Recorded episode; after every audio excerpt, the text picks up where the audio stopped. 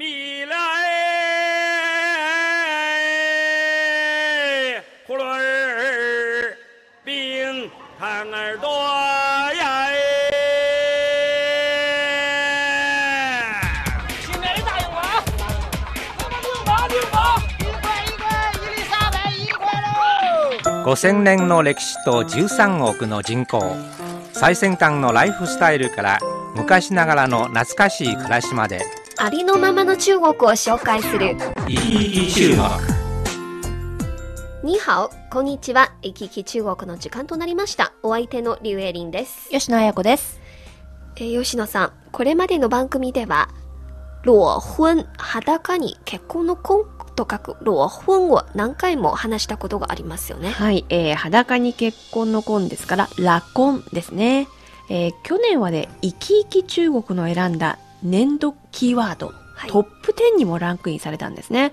マイホームやマイカーどころか、披露宴や結婚指輪まで省略する結婚のことです。はい、えー実は中国では、裸婚時代、裸婚時代というドラマが各地でオンエアされ、高い視聴率を得ました。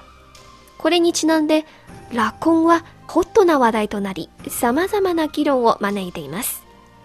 今日は裸婚など中国の結婚の話題をお届けします。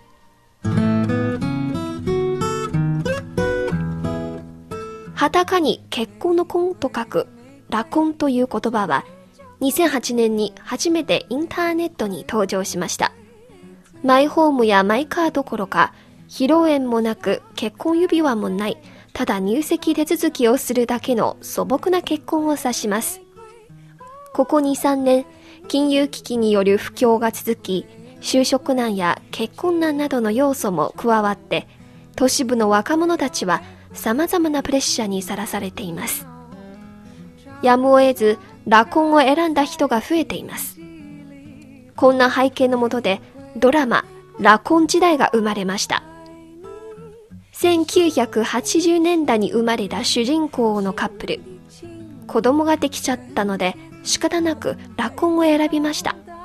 しかし結婚後、煩わしい現実とややこしい親族関係に悩まされ、結局離婚してしまったという物語です。最後は離婚で終わる。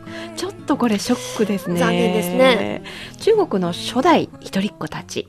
つまり、バーリン4ですね。はい。1980年代生まれの世代は今ちょうど30代に入ってます。結婚問題に直面しているんですね。実家でいつも甘やかされる一人っ子たち。結婚すると二人の問題だけではなく、二つの家族の間でいろんな揉め事が出てきますね。そうですね。中国の伝統的な考え方には、成家立業、つまり一家を建てるという言い方がありますよね。うん。今の時代では一家を建てるにはマイホームやマイカーなどの物質的な条件が必要とされています特にお嫁さんをもらう立場にある男性にはそれなりの物質的な条件が要求されますよ。いつの間にかマイホームマイカーと一定額の貯金は結婚する前提条件と見られるようになりました。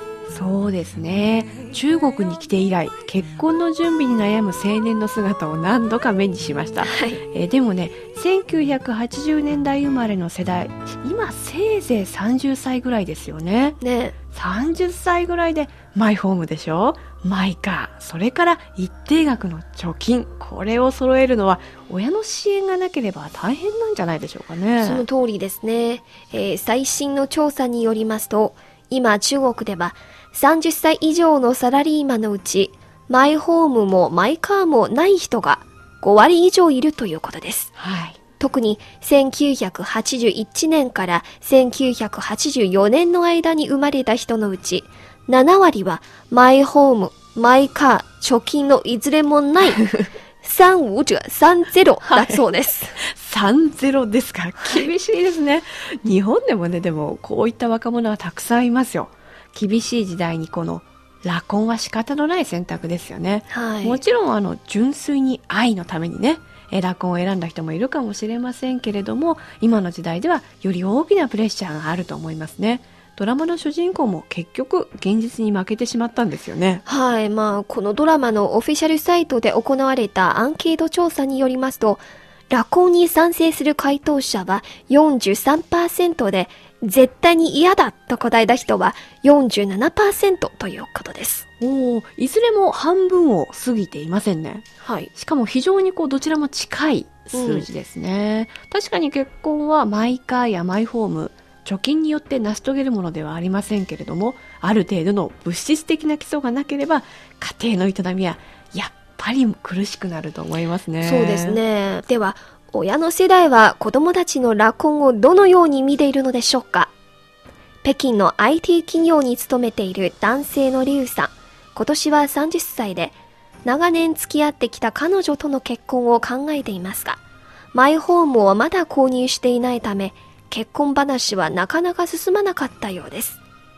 リュウさんはもちろんラコンに賛成していますが、リュウさんのお母さんは猛烈に反対しています。はい。理由の一つは、物質的な条件が備わないと家庭の安定が保障できず、お互いにとって無責任だということです。はい、そうですか。まあ、でも女性の方がお金を出すことにも反対なんですよね、そうですきっとね。ね。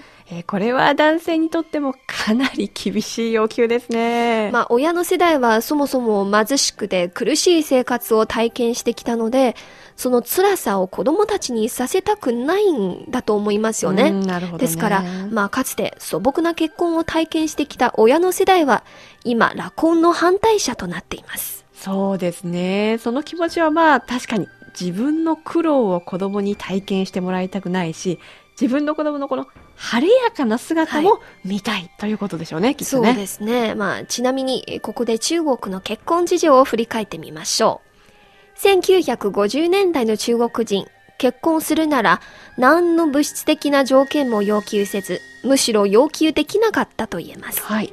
親友を招いて、両方の家族と一緒に食事をするだけでもう十分贅沢でした。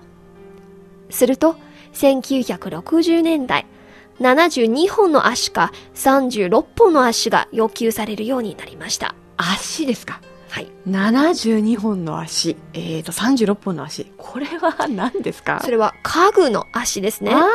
つまり、ベッドや洋服ダンス、机、椅子など、家具の足は全部で72本になったら、もう非常に高価な披露宴ということでした。はい。一般家庭なら32本でもう十分だということなんですよ。へえ、そんな表現があったんですね。まあ、一つ一つ新しい家具を揃えていくことに喜びを感じていたんですね。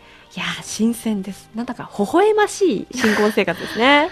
そして1970年代は自転車、腕時計、ミシンの三大神器が登場し、70年代の後半からラジオも追加されて、三转一響、三点一響と呼べる四大神器が流行り出しました。なるほど。自転車でしょ？えーそれと腕時計でしょ？そしてミシン。これはいずれもこう、回るという部品があるから、3つの回転と書く3点と呼ばれたんですね。はい。そして最後の一つはラジオ。